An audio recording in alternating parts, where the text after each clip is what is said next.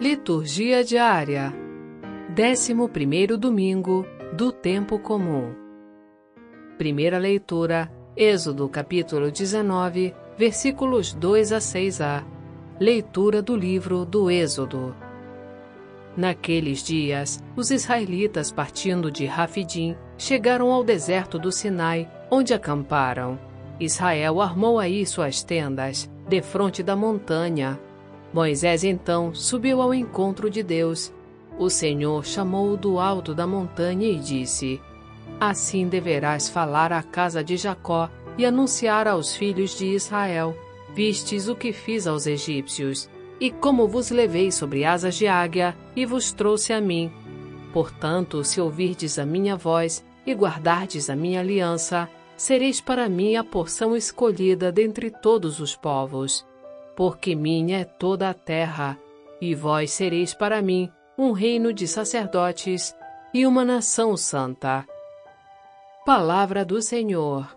Graças a Deus. Salmo Responsorial 99 Nós somos o povo e o rebanho do Senhor Aclamai o Senhor Deus, ó terra inteira.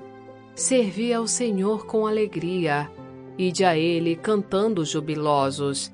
Sabei que o Senhor só Ele é Deus. Ele mesmo nos fez e somos seus. Nós somos seu povo e seu rebanho. Sim, é bom o Senhor e nosso Deus. Sua bondade perdura para sempre. Seu amor é fiel eternamente. Nós somos o povo e o rebanho do Senhor. Segunda leitura. Romanos capítulo 5, versículos 6 a 11. Leitura da carta de São Paulo aos Romanos. Irmãos, quando éramos ainda fracos, Cristo morreu pelos ímpios, no tempo marcado. Dificilmente alguém morrerá por um justo por uma pessoa muito boa, talvez alguém se anime a morrer.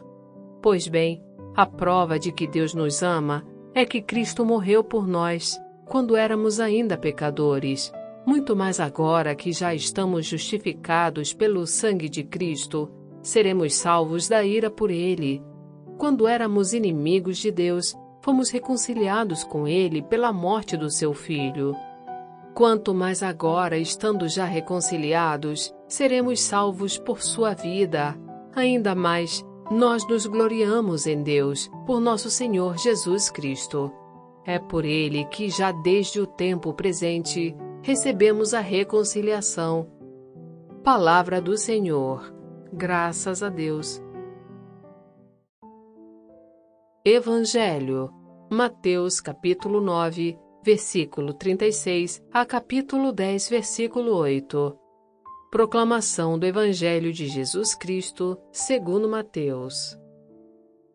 Naquele tempo, vendo Jesus as multidões, compadeceu-se delas porque estavam cansadas e abatidas, como ovelhas que não têm pastor. Então disse a seus discípulos: A messe é grande, mas os trabalhadores são poucos. Pedi, pois, ao dono da messe que envie trabalhadores para a sua colheita. Jesus chamou os doze discípulos e deu-lhes poder para expulsarem os espíritos maus e para curarem todo tipo de doença e enfermidade. Estes são os nomes dos doze apóstolos. Primeiro Simão, chamado Pedro, e André, seu irmão, Tiago, filho de Zebedeu, e seu irmão João, Filipe e Bartolomeu, Tomé, e Mateus, o cobrador de impostos, Tiago, filho de Alfeu, e Tadeu, Simão, o Zelota, e Judas Iscariotes, que foi o traidor de Jesus.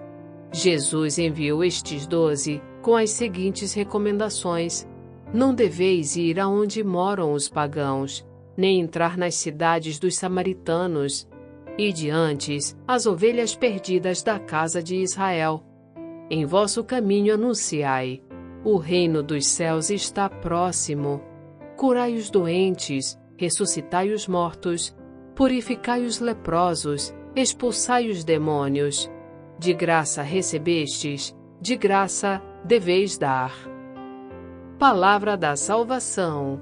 Glória a vós, Senhor. Aplicativo Liturgia Diária com áudio Vox Católica. Baixe gratuitamente na Apple Store ou Google Play Store.